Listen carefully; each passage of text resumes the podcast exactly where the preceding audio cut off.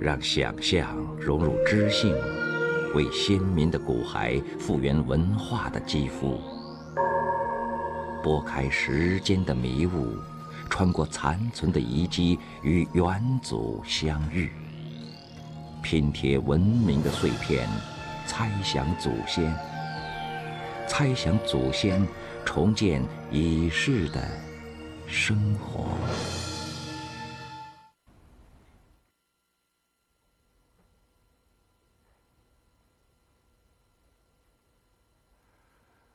大家好，我们相会在一起，来猜想祖先。那么，今天我们请到了上海交通大学人文学院的院长江晓元教授，这位是复旦大学历史地理研究所的周振鹤教授，我是林东福。说猜想祖先啊，我一直觉得离不了什么东西，因为人不在了，东西留下了，然后我们通过这些东西来想象他们生活情形。呃，虽说空间很大，因为这是一个想象空间，但是还得有具体的东西，要不然这个想象就就没边儿了。有个着手的地方啊，就是一个左手的。那说到从前的东西，我们说这个文物，然后这这些这些东西，我们都会提到曾侯乙墓，这是为什么？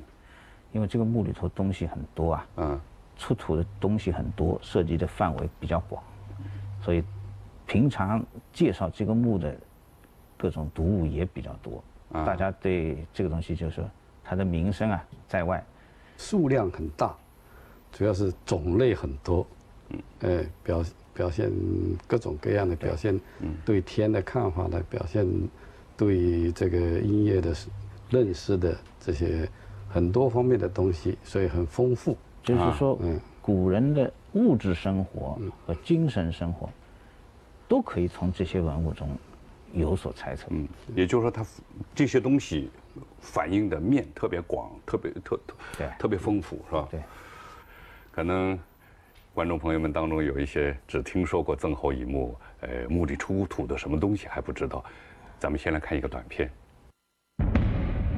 一九七八年五月，湖北随县东团坡的一片工地上热闹非凡。直升飞机、重型吊车和载重卡车不停地运转着，考古人员夜以继日的工作。数以万计的群众赶到这里围观，他们听说这里发现了一座埋藏着无数奇珍异宝的古代大墓。随县地处黄河流域和长江流域之间。自古就是中原要塞和兵家必争之地。历史上，这一地区曾经出土过一些古墓葬。一九七七年九月，武汉中国空军后勤某部为修建厂房，开始平整一段山坡地带。在一段时间之后，爆破工地上出现了考古学中具有标志性意义的五花图。一九七八年三月五日，来自襄樊市文化馆的四名专业考古人员连夜用洛阳铲钻探，结果证实这里确实埋藏着一座古代墓葬。考古队对大墓进行了抢救性的挖掘。一九七八年五月十七日凌晨，第一块椁板被吊了起来。随之出现的景象让所有围观者都吃了一惊，椁板下面竟然是满满的一坑泥水。然而塞翁失马焉知非福，也正是因为这些泥水的保护，大墓中的器物才避免了过多的氧化，从而得到了很好的保护。经过两个多月的发掘。考古队员们从四个墓室中一共清理出陪葬品一万五千四百零四件，这些器物当中包括乐器、兵器、青铜礼器、车马器和一些生活用品。从刻在器物上的铭文中可以推断，墓的主人是公元前四百三十三年去世的曾国的国君曾侯乙。在他数量众多的陪葬品中，最著名的就是巨型编钟。和一座造型繁复的尊盘。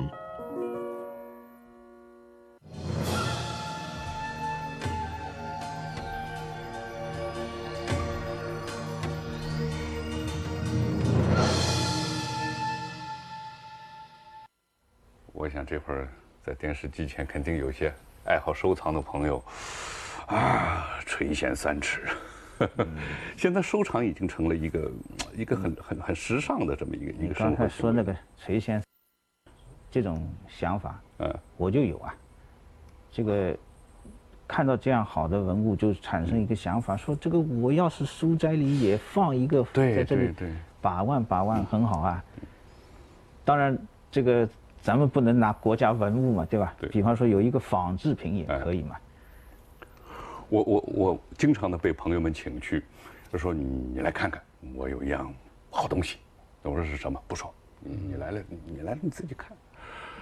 哎，买了一个什么老家具，或者是买了一块玉，我买了反正各种各样的，然后努力的告诉我，猜猜多少年了，猜猜哪个时代的，哪个朝代的，对，花了多少钱？但是这个我猜不出来。就是说晚明的时候。西方耶稣会是进入到中国来的时候，他们就写书的时候记载了。啊，这个中国人特别喜欢收藏古物，这个是中国的一个中国人一个传统爱好，传统爱好。不过后来呢，你这个传统要收藏这个东西，必须这个囊中要饱满才行。如果囊中羞涩了，你收藏不了东西了。但最近很明显的，大家又这个奔到小康了，结果呢，这个收藏呢又兴起来了，哎，又重新又重新接上，有条件可以去买了。对，有条件去买了，而且很多人呢，也不但想买你说的那仿制品，对，还想买真品，还想买真品。对，小一点的当然可以。那么正因为想买真品，然后就是说有的时候买了还是假的。对，有的人真有学问，他一拿这。他说我告诉你，肯定假的，因为那个时候不可能是这么做的，等等等等。对，这怎么我这些人的学问，我就觉得对我来说是太高深莫测了。那他凭什么就能知道这个不一样？嗯，也不神秘。啊，这个他干这一行嘛，他当然就知道。因为我们有一些专家是专门研究这个古代工艺技术的，他们用各种现代的手段，呃，企图来复制古代的工艺品。嗯。当然也要考证古代有这些技术，因为你可以通过发掘的文物文献记载来推断嘛。嗯。因此有一些技术我们知道古代那个时候是不存在的。嗯。但是这个古物的神秘在于还有很多技术是，呃，我们今天都没有找出来。嗯。而且按照我们今天的常识，我们认为古人没有条件做出这个东西来。我们今天用现代科技方法做，也做得很累。效果还不好，但是古人就能把这个东西做出来。那么解释不出来，他们当时有一些工艺，呃，我们相信是失传。为什么古代人有这么高超的技术？有的技术是几千年以前，他们没有后来的这些工具，他怎么能做得出来？是啊，所以我们现在这个猜想就很有意思。猜想祖先，我们就他们是一个什么样的一个一个一个精神状态？是是去兢兢业业的去做一样东西。然后投注了自己的生命和他的灵魂，是吧？然后这个很多工艺我们解释不出了，但是他们的心境，他们的他们的这个当时的这种劳作的情形，嗯，这个可以分两层来看。一个当然是今天的技术专家企图浮现古代的工艺品的这个制造过程。那么这个里面对这些工艺专家来说，探索这个神秘的东西很有兴趣，对吧？另一方面，我们想到的是，就是你刚才说的古人的这个精神状态。嗯，你比方说，一块这个良渚时期的玉，嗯对吧？一个一个小的工艺品，我们知道这个玉非常硬的。嗯，呃，你今天用现在的手段，什么弄的机械去磨它、钻它，也还要费很多功夫了。嗯，那古人这些东西都没有的，他只能工，只能够用比它更硬的东西。嗯，去磨它，这个可能他需要磨极长的时间。嗯，也许一个玉工，比方说做这件东西，他可能需要做几年。那么，这样这是一种什么样的生活状态？如果今天你是一个工人，嗯，要你花三年时间做这一块东西，你肯不肯？没法想象自己自己自己会觉得里面有乐趣。我每天一起来，然后就做做到晚上睡，然后第二天日复一日的去做，你会难以忍受，对吧？难以忍受。看，就是按照我们现在科学来讲，就是现在两组仪器所那个那个玉啊，嗯，的硬度大概是六七度之间，那你就要用八度以上的东西才能去把它磨穿一个孔，嗯，磨穿一个孔才能把它加工好，那么。古代那时候是没有金属的东西的，嗯那个良渚玉器的时候，比我们现在，嗯，五四五千年的，也就是那个时候没有比玉更硬的东西。对，它只能用什么？就是《诗经》里头有一句话叫做“他山之石可以攻玉”，啊，那么可能就是用这种他山之石，就比它硬的石头，硬度大于大于这些玉的这个石头，嗯石头来钻研它。对，也可以，那些东西你也叫做玉了，也可以，因为玉跟石头本来是没有明显界限的。对对。来磨它，对，叫如切如磋。哎哎，我们现在留下的词什么切磋，对，琢磨，对，如琢如磨。哎，这都是世界上的话。嗯嗯，都是治愈的时候的话。我们现在说咱们啊，呃，做学问，我们互相切磋，或者我正在琢磨一个什么事儿。呃，这两个词汇啊，本来人家治愈的时候，都反映了，它是一个非常。耐心的、非常艰苦的、非常精雕细刻的事情，他那个积累了很多劳动，对，积累了很多劳动。所以玉器在古代呢，它是有一个炫耀财富的功能。嗯，这个，比方说我我作为一个酋长，嗯，现在我这儿放着这样一个玉的工艺品，嗯，那么别的酋长一看，就要就要镇住了，嗯，因为他做得出这个东西啊，他做得出这个东西，意味着他。养得起那些人，成年累月的做它，嗯，这是一种经济实力和其他的这个嗯综合实力的一种表征嘛。所以刚才我们说的那个寓公的嗯那个生活啊，嗯，也许叫你三年磨这个东西，磨这个小人，不可能，呃，难以忍受。我们会认为这是一个很痛苦的事情，怎么会叫我做这些事情？但是也许在那个时代，那个玉工他会觉得非常荣幸。因为这是一个重大的政治任务交给他的，嗯嗯，也许就是那个时代的两弹一星这样的重大的任务交给他的，所以他会很投入的。他甚至可能觉得我这辈子能做出这个东西来，也是一个是一个荣耀。哎，其实我想，这个工匠他之所以长年累月的去做一样东西，慢慢慢慢的这样去做，他心里肯定有崇高感。因为，因为他做了这样东西，他觉得他的生命也升华了，所以他不会他没不会有杂念了，就专心致志的这个长年累月就坚持下去。现如今的人，我想这是可能的，这是可能，现在就不行。那么应该说那个时候已已经是对玉有一种崇拜。对，哎，我们下面有个短短片就来告诉你，对玉的崇拜是从什么时候开始的？距今五千年左右。古代中国存在着一种曾经相当繁荣的史前文明，这种文明以今天的太湖流域为中心，辐射到浙江、江苏、上海等地。考古学家用这种文明最早的发现地一个浙江小镇的名字良渚来命名它。在不同聚落出土的文物中，考古学家们发现。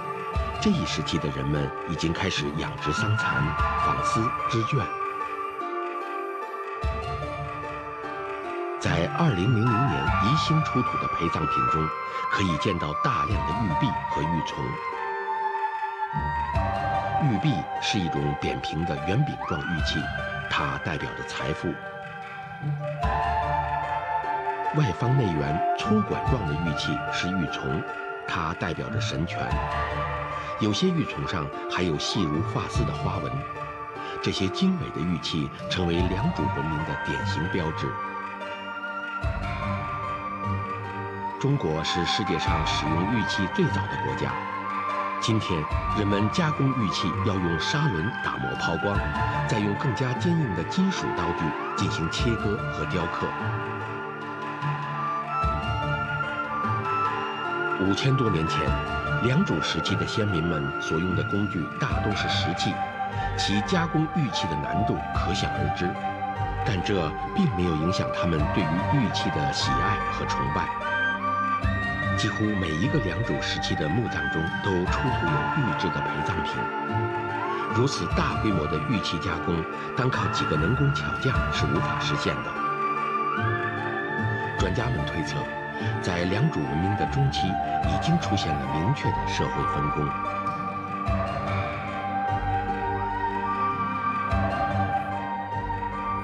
在经历了一千多年的辉煌之后，良渚文明衰败了。今天，良渚文明为何消失，仍旧是人们不断探寻的问题。但良渚先民对于玉器的崇拜，却是一个不争的事实。虽说这个良渚文明已经远去了，但是我觉得，这种对玉的崇拜，现今的人在心里还在。我们会常常说，呃。玉照啊，哎，纤纤玉手啊，哦，有许许多多这个用玉来比比喻，说一个人这个嗯，守身如玉，守身如玉，操守好，操守好啊。对，说这个请一个人过来说他这个劳动他玉指亲将，嗯，哎，这些这都是都是一些好听的话了。呃，要这么说，这个对玉的崇拜啊，五千年来我们并没有中断，嗯。具体崇拜的内容呢，随着时代是有一些演进的。嗯，这个比方说，咱们看这块板上的一些作品，这个就是一般在良渚文化之后，这个你比方说有汉代的玉，是吧？这些东西的，就从他所雕的这个对象，我们也可以看出他的一些崇拜的意思。其实玉呢，一开始重要的作用呢，还是拿它来作为一种礼器。嗯，礼器。就拿它，比如说我们刚才看的镜头里头，有的是接近青色的那种璧，那就是苍璧，是礼天的，也就拿来祭天用的。还有那个虫，黄黄颜色的虫，蝗虫是拿来祭地的。嗯，所以呢，良渚文化的时候，它就是拿这个苍璧礼天呢，蝗虫祭地，就是把玉。不但人对这个玉很喜爱、很崇敬，而且把它当为一种礼器，嗯，来祭天、来祭地。那么还说这个玉呢有五德，有五种好的德行，嗯。所以刚才两位所说的这些东西呢，都是因为玉本身有这种五种德行，有的讲什么仁义礼智信呐，都包括在那里头了。所以这个玉呢，就以后越变越花样就越多，不单是做苍璧，不单是做玉琮，还产生了这么多的这个形象，有新石器时代的。这种玉人呐，这个玉龙啊，到了这个汉代了呢，还有做成仙人奔马啊，这种各种形象，还有辟邪开始用，就是说原来是拿它来祭天祭地，嗯，后来我把它呢，既然能祭天祭地，我拿它来放在身上，嗯，能够做辟邪的东西用了，嗯，哎，这个这个玉的特性就是温润呐，对，跟这个接触到肉体，你感觉是很舒服的，嗯，我一直没有听说过。在西方有大量的这个玉出土的，是不是就咱们中国特有的呢？可以理解为中国人对这个东西的偏好，因为我们一开始把它当礼器用的，这是很特殊的一个东西。一旦被当做了礼器，它后来就会一直有很高的地位。嗯，那么也许别的民族，他们一开始并没有挑选它做礼器，那后来它就。得不到这样重要的地位。对，这个东亚还是有有这样的情况，就是日本也也蛮看重这个玉器的。日本那个神社里头啊，嗯，它有三样东西，嗯，就是一个是剑，嗯，一个是镜子，嗯，一个就是玉，嗯，这是三神器，三神器。但是它的文化跟中国还是有有渊源的，有渊源。对，就是东亚可能还是有的。但是欧洲地区好像我没有听说过，就这个是，这个我们这个，嗯，我们现在引进的那个翡翠之类的东西，有很多是从这个东南亚，对，尤其是南亚，对，嗯，但是那些地方的小王朝当年好像也有对玉偏爱的，它是玉。做成玉佛，对对啊，我们的玉佛，上海的玉佛寺是从缅甸来，他们他送了一个佛，对送了。但是这些，因为它还是在所谓大中华文化圈的影响。对，还是 还是起码是我们的近邻们，对吧？还是可以，就是说更远了就没有。呃，有一个西方人，呃，有一次我们去这个江南一个古镇，然后看到这个有卖这个玉，他有他觉得很新，很新鲜，那就很。感觉出他似乎平时他的是日常生活里面跟玉没啥关系的，然后他跟人家砍价，我就觉得砍得太过分了。意思是说他不会花更多的钱，嗯，去买这块玉，所以就是说他只是觉得好玩有意思，但是因为他不晓得中国这个玉的认识，中国有一句话叫做“黄金有价，玉无价”。嗯，这黄金是按分量来称的，多大的分量就是多大的价值，这个玉就难说了。这块玉，这个人可以可能估价很高价值，那个人估价可能就差很多，而且也不因为这个这块玉的个头大小、造型怎么样。这个也跟鉴定的难度有关嘛。嗯，黄金的鉴定相对要容易一些，对吧？玉的鉴定要困难一些，然后玉做成工艺品的时候，那就更无边了。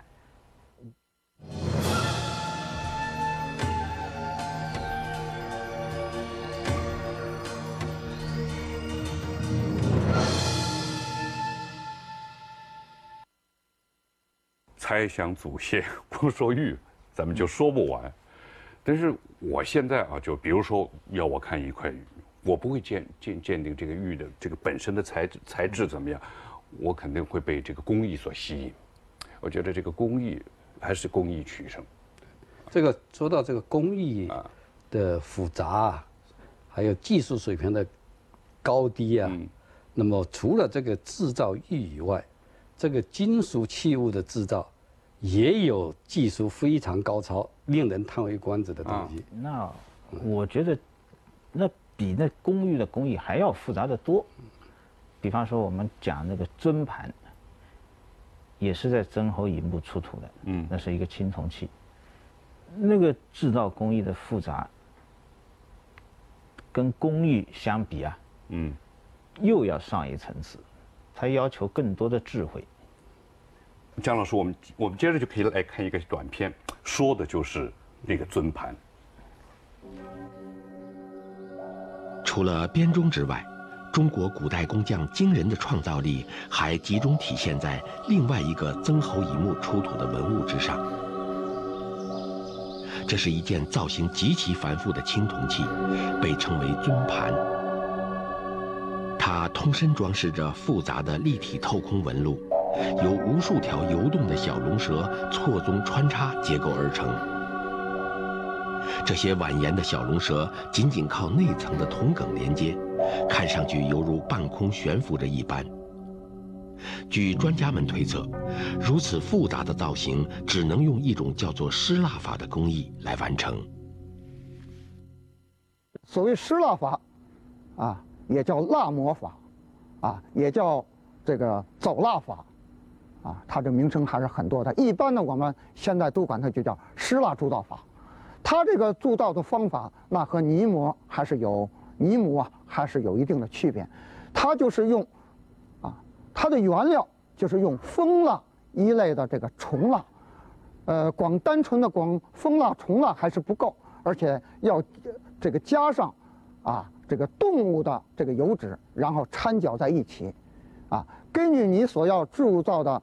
一些个呃内容，啊，然后你就把这个呃搅在一起的这种蜡，然后你进进行捏塑，啊，进行捏塑，啊，捏塑好了这个呃样子以后，啊，它这个呃，比如说我捏塑好了这样的一个呃这样的一一个样子，啊，然后就用这个呃这个细细的啊这个泥汁往上多次这个浇淋，啊，这个多次浇淋。然后就把这个蜡膜啊，就给包住了，啊，这个泥汁啊，这个把它这个蜡膜浇住了以后，啊，这个这个浇住了以后啊，你就你就这个下面你再加热，就把里面的这个蜡就可以给它给它流这个流走了，啊，这样的话，这个把这个蜡膜就变成了泥膜。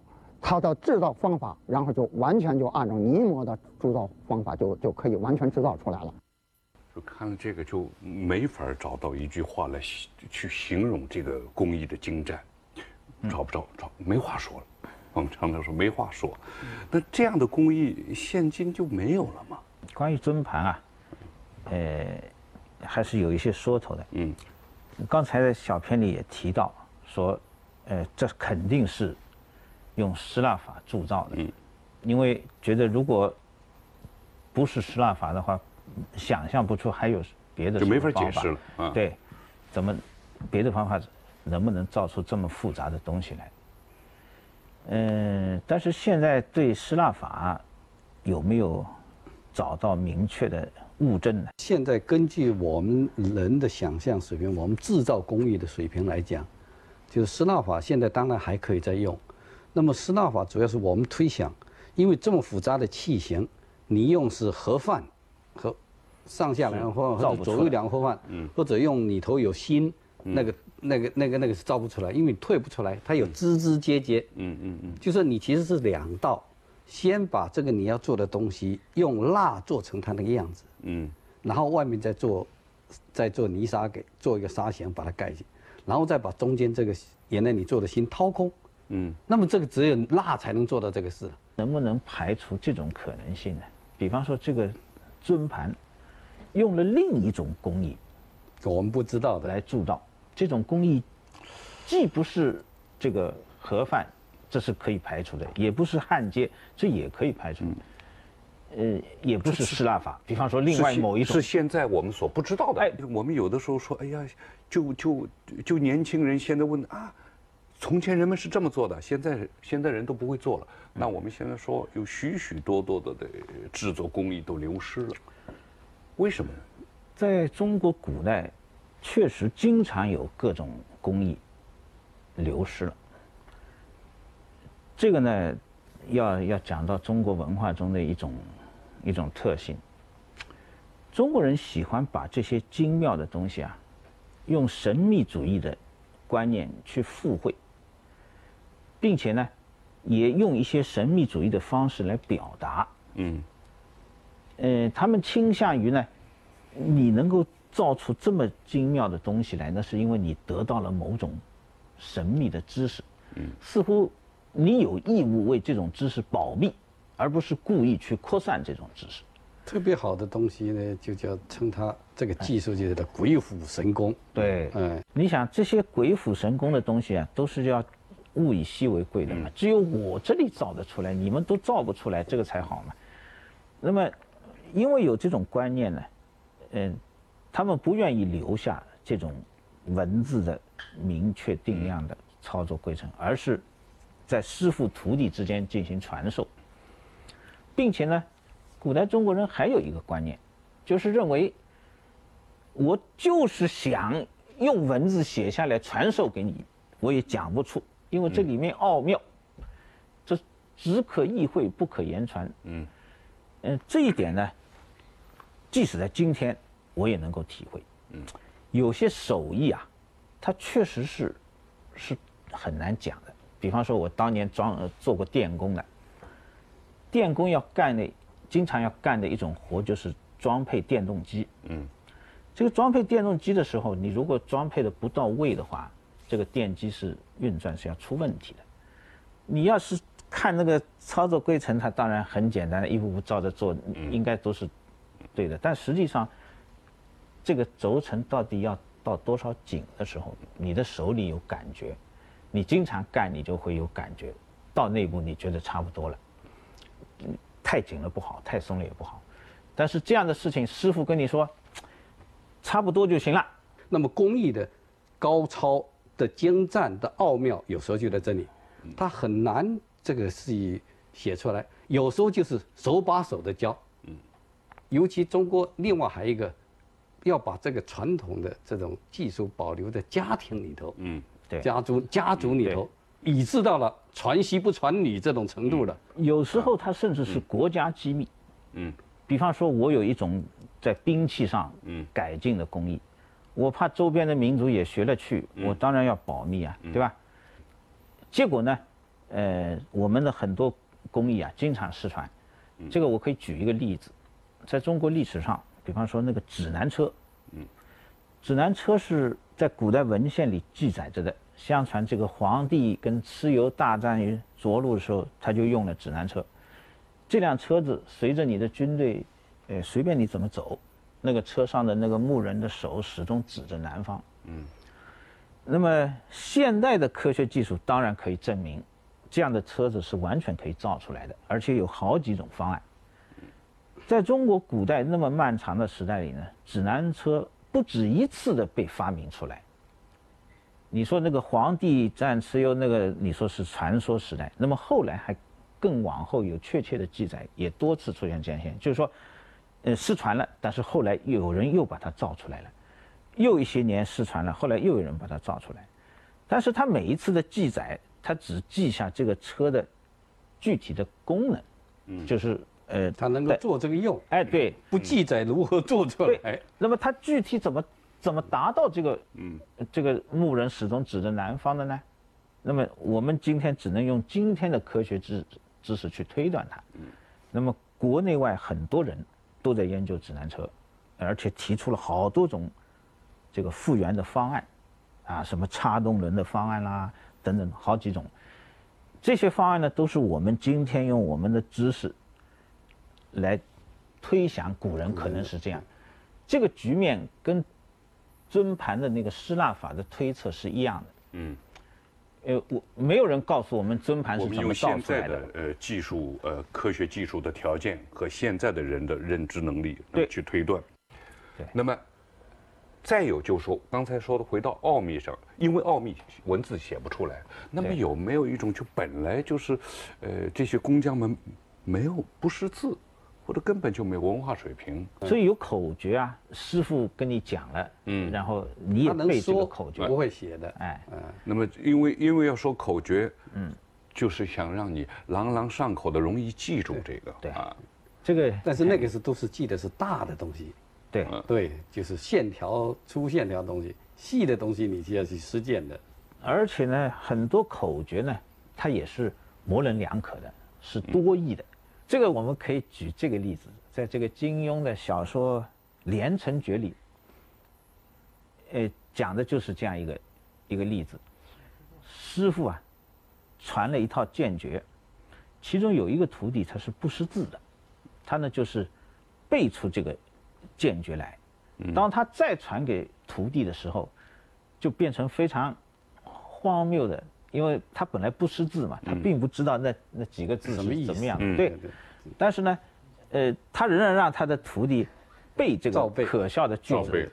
呃，但是在这个第一代呢，师傅还能告诉他这句看上去无法理解的句子，他的意思是要叫你把剑如何如何。那如果这个再传一代是绝对无法理解的，对吧？这意思就会走掉了，他就会失传。嗯，我这回在想，这个曾侯乙墓为什么叫曾侯乙墓呢？是个人的名字，还是还是一个地方，还是人的名字？是人的名字。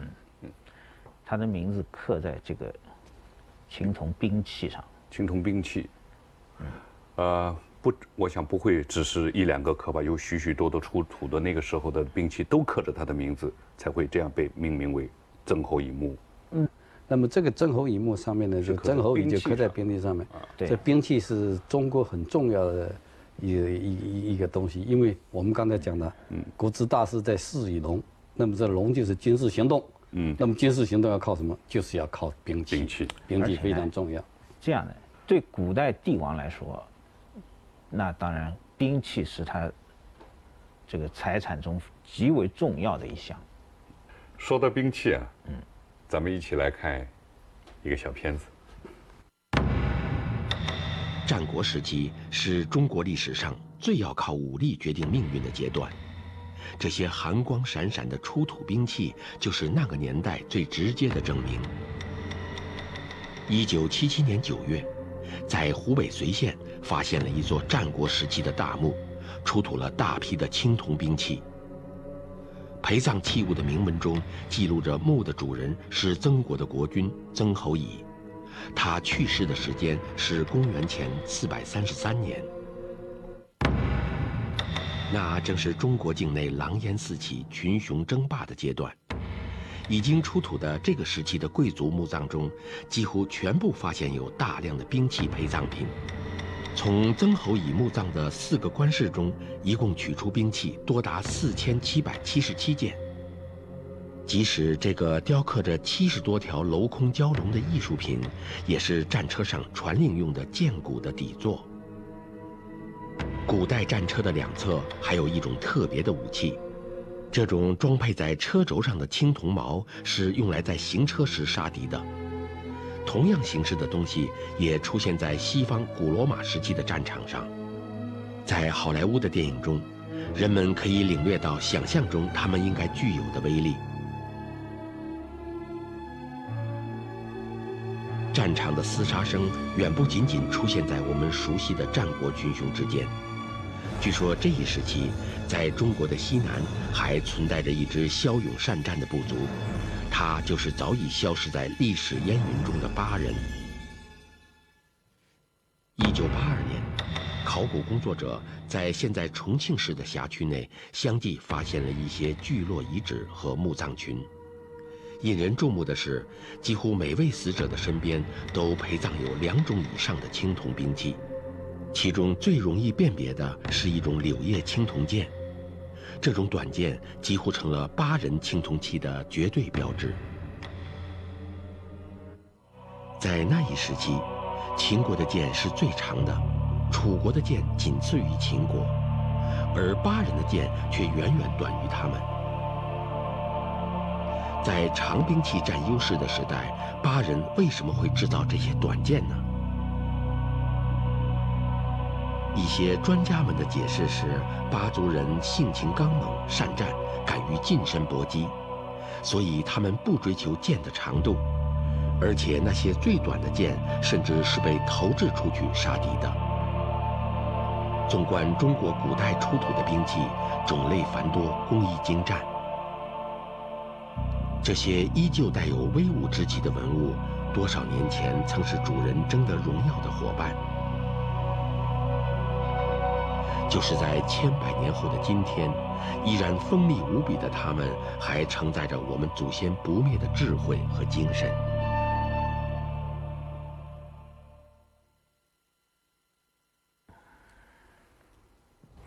看到这个兵器，想起了这个。尘土飞扬的这个战场，从前从前打仗骑在马上用这个多半是刺啊，这个兵器都是看起来都是刺，呃，嗯，不，还有击打，击打，击打，就是刚才那个里头出现的书啊，嗯，一个一个头上有一个刺球的啊，哎，那个东西很长，在兵车上去敲打对方，嗯，在。更近一点的距离呢，嗯，就要用到兵器里头很著名的、很普遍使用的剑了。剑，哎，嗯，那比书的距离恐怕是要近一点。那近得多，哎，要近。但那时候的剑不不好，不仅仅是刺这个，还也能劈，对，劈，对对，比较近距离的。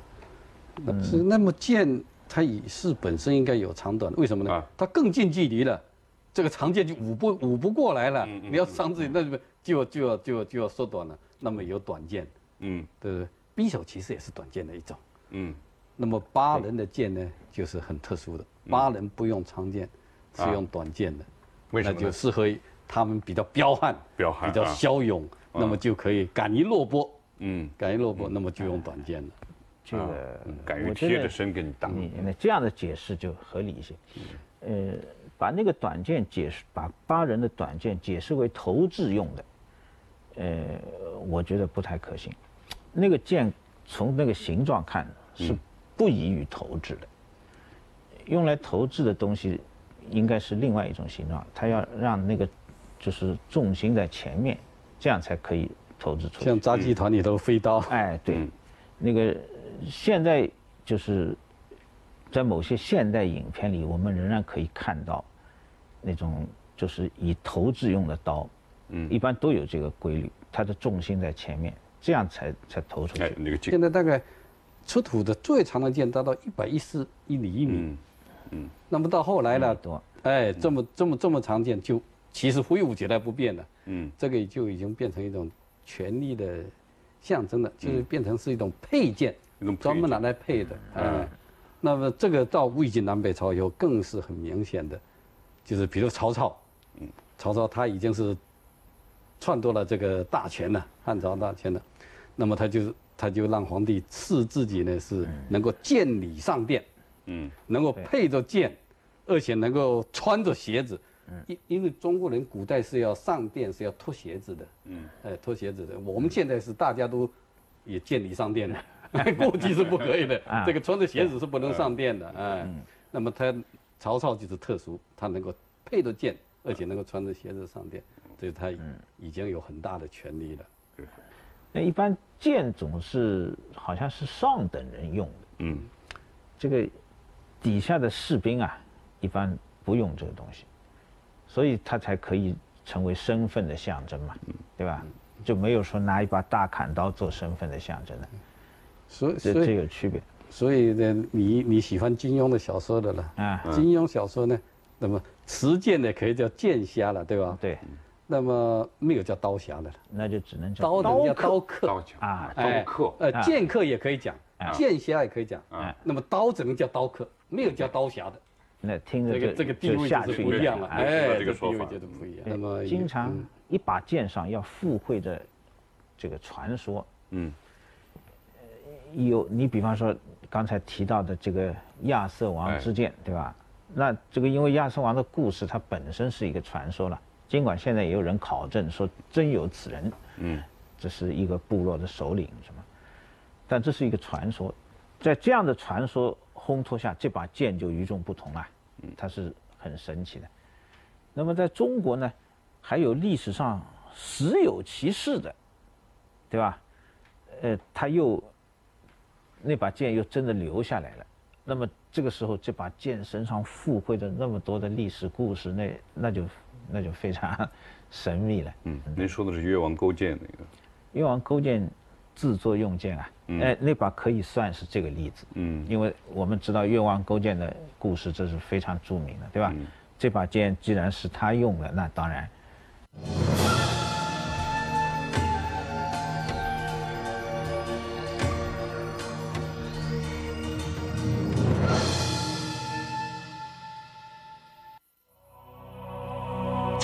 兵器时代。地球上各个角落的人们挥舞着不同的兵器的时候，唯有剑跨越了地理和文化的隔阂，形成了统一的格式。有人说，剑的历史就是人的历史。一九六五年，湖北省江陵地区的一座楚国贵族墓葬中，出土了一把寒气逼人的青铜剑。在学术界几经争论之后，这把剑的主人被确认为中国历史上最具有传奇色彩的人物——越王勾践。今天，这把两千多年前的王者之剑依然锋利无比，而且没有一丝锈痕。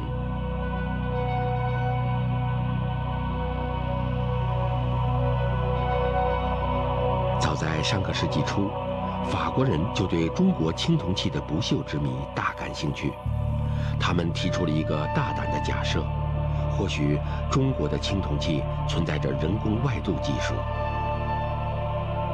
一九七七年，上海复旦大学利用静电加速器判断了勾践剑的元素成分，结果表明，剑的表面存在着大量的硫化物。问题是，这是古人铸剑时人工处理的痕迹吗？相传，两千五百年前，举世闻名的越国铸剑师有着密不外传的技艺。在史料中，人们没有找到关于铸剑细节的记录。一九九四年，上海博物馆研究员谭德瑞接手了这项研究工作。他把解密的突破口放在剑身的菱形花纹上。如果这种花纹是古人用腐蚀的化学手段造成的，那就几乎可以肯定古剑存在着人工外镀技术。与此同时，在湖北省鄂州市的博物馆里，当时的副研究员董亚威推断，这种花纹是运用传统的物理铸造手段制造的。在他的实验中，铸剑用的泥模上果然形成了一层美丽的菱形花纹。在上海，谭德瑞借助高清晰度的显微镜来观察剑的表面，但这一次他们还是没有找到古人制剑时留下的化学痕迹。湖北鄂州，董亚威的实验继续进行，他们将融化的铜锡混合物注入饭炉，铜水根据不同的厚度而逐渐冷却。打开饭炉后，人们看到青铜宝剑身上果真带有了一种菱形花纹。一九九七年，执着的谭德瑞终于用全国最高倍数的电子显微镜，从百分之一毫米厚度的金属表层发现了化学处理的痕迹。在这之后的国际研讨会上，谭德瑞的发现引起了各国同行的重视。剑的历史就是人的历史，这把千年不锈的王者之剑，到底是用什么方法铸造而成的呢？无论真正的答案是什么，我们现在唯一能肯定的，就是我们的祖先曾经拥有高度发达的铸造技术。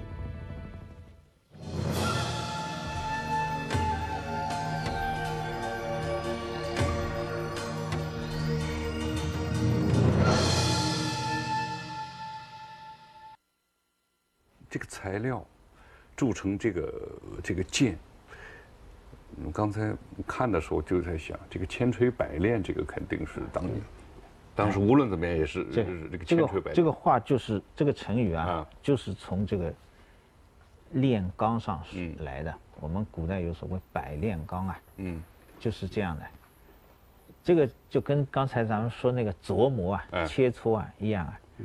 这个千锤百炼的话，就是从这个古代炼钢铸剑上来的。而且就是现代的工艺生产的剑，龙泉龙泉剑不是很有名吗？浙江的龙泉，嗯，对，生产的剑很有名。它到现在也还是用千锤百炼的方法，就是锤炼了以后，再把它折叠过来，对，再锤炼，再锤，再折叠，哎，再折叠，一层再锤，这个揉面式，对对对对对对，一直对对这个理论上可以达到。二的 n 次方，嗯，这个值可以达到一万以上，就是一万层，嗯，一万多层极薄的组合在一起。这个呢，剑里头呢也一样的，跟我们刚才所讲的那些东西一样，它也包含着很多的，就是中国人古代的一些精湛的工艺跟高超的技术在里面。嗯嗯，所以您提到这个高超的这个技艺，就是这种剑的这个。制造者这个工对，对，他们是不是也像呃玉的这个制造者们一样，就是雕刻者们一样，他们的生生存状态是什么样的？恐怕比那个还要神奇啊！因为这个对玉的这个琢磨啊，实际上不可知的因素不大，基本上是一个功夫。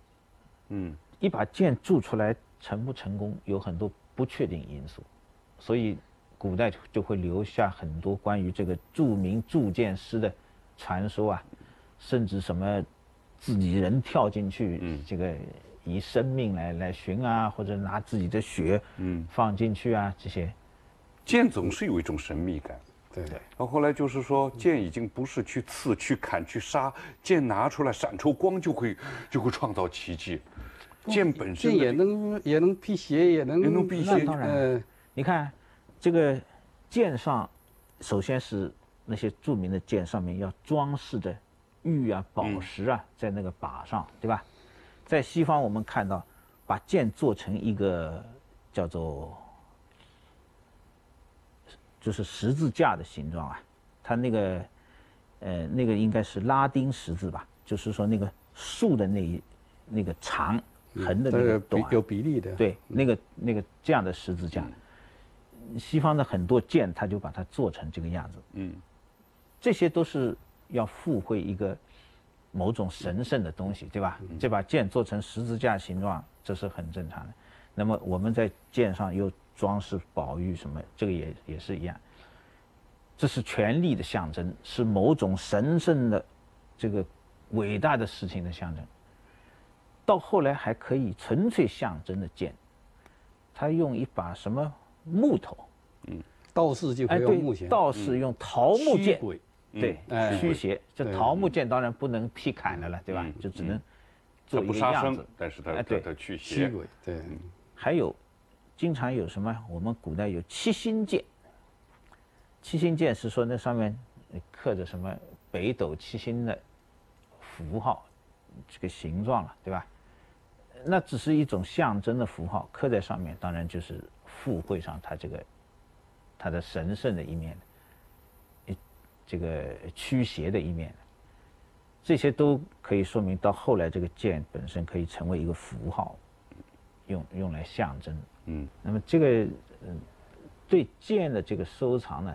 在考古学上也是非常有帮助的，因为它是不同的民族，它在不同的时代啊，他们的剑的这个风格是会改变的，有一个慢慢演变的过程，所以他们从这个器型学上就是把它一个一个排列起来，我们就知道它第一期什么形状，第二期什么形状。你比方说这个，像这样的。一些青铜短剑，那么三种就不一样。对，在在常见的器形学的那个图谱上，经常是这样竖着排列，哎，一排，那么上面标注着一期、二期、三期这样。那么以后新出现一个新出土一把剑的时候呢，很容易到这个里头来找到它的位置，哎，比照。那么这样就可以推断那个墓啊，出土这把剑的那个墓，它是什么时代，就还有这样的作用。所以实际上是这个剑排列出来了这么一个一个剑的历史，也是这个这个人的历史。那我在想，就是咱们现在的战争不必用剑了吗？那哎，但是为什么现在我们有的时候还人们还那么痴迷于一些一些电影，对一些武侠小说，对剑剑的这个魅力，我觉得是有增无减，这是为什么？剑它舞剑的时候它。还有某种表演性质嘛？古人就拿剑用来舞的，呃，就可以作为某种表演用的。那么你说你现代战争这个开枪是没什么好玩的嘛？这个没法表现嘛，速度太快嘛，对吧？太简单了嘛。从这个老派的武侠小说开始，一直到金庸把它发扬光大的新派武侠小说，这个里面都要强调冷兵器的东西。嗯，特别是要强调剑，因为它神奇嘛，所以我们现在看到有很多很多的这个武侠的电影啊，在那个里面我们还可以看到那些舞剑的时候的那些美妙的地方。不过诗歌里头也有公孙大梁啊，舞剑骑行，对，那个就是当时就是作为舞蹈来表演的，对吧？那个公孙大娘是一个。舞剑的名家，呃，那个时候好像是这样的，这个剑术啊和和舞蹈啊是相融的，公孙大娘也一定可以用剑杀人的，这个这个能力她也是有的。其实看起来，所有的兵器当中，唯有剑能够成为人的身体的延长部分，能够跟你这融合的那么好，所以你会说它是舞剑。嗯。那也可以织别的衣物啊，嗯，刑天织干漆衣物啊，那就是这个盾牌、斧头之类的，也可以舞了。嗯，舞是可以舞，但是这个剑它因为还比有一点被神化了。嗯，追求文人气，嗯，那么剑可以这样。对，只干起舞就舞不出文人气来了。大概文人的书房里头也可以挂剑的。对，挂刀就不大。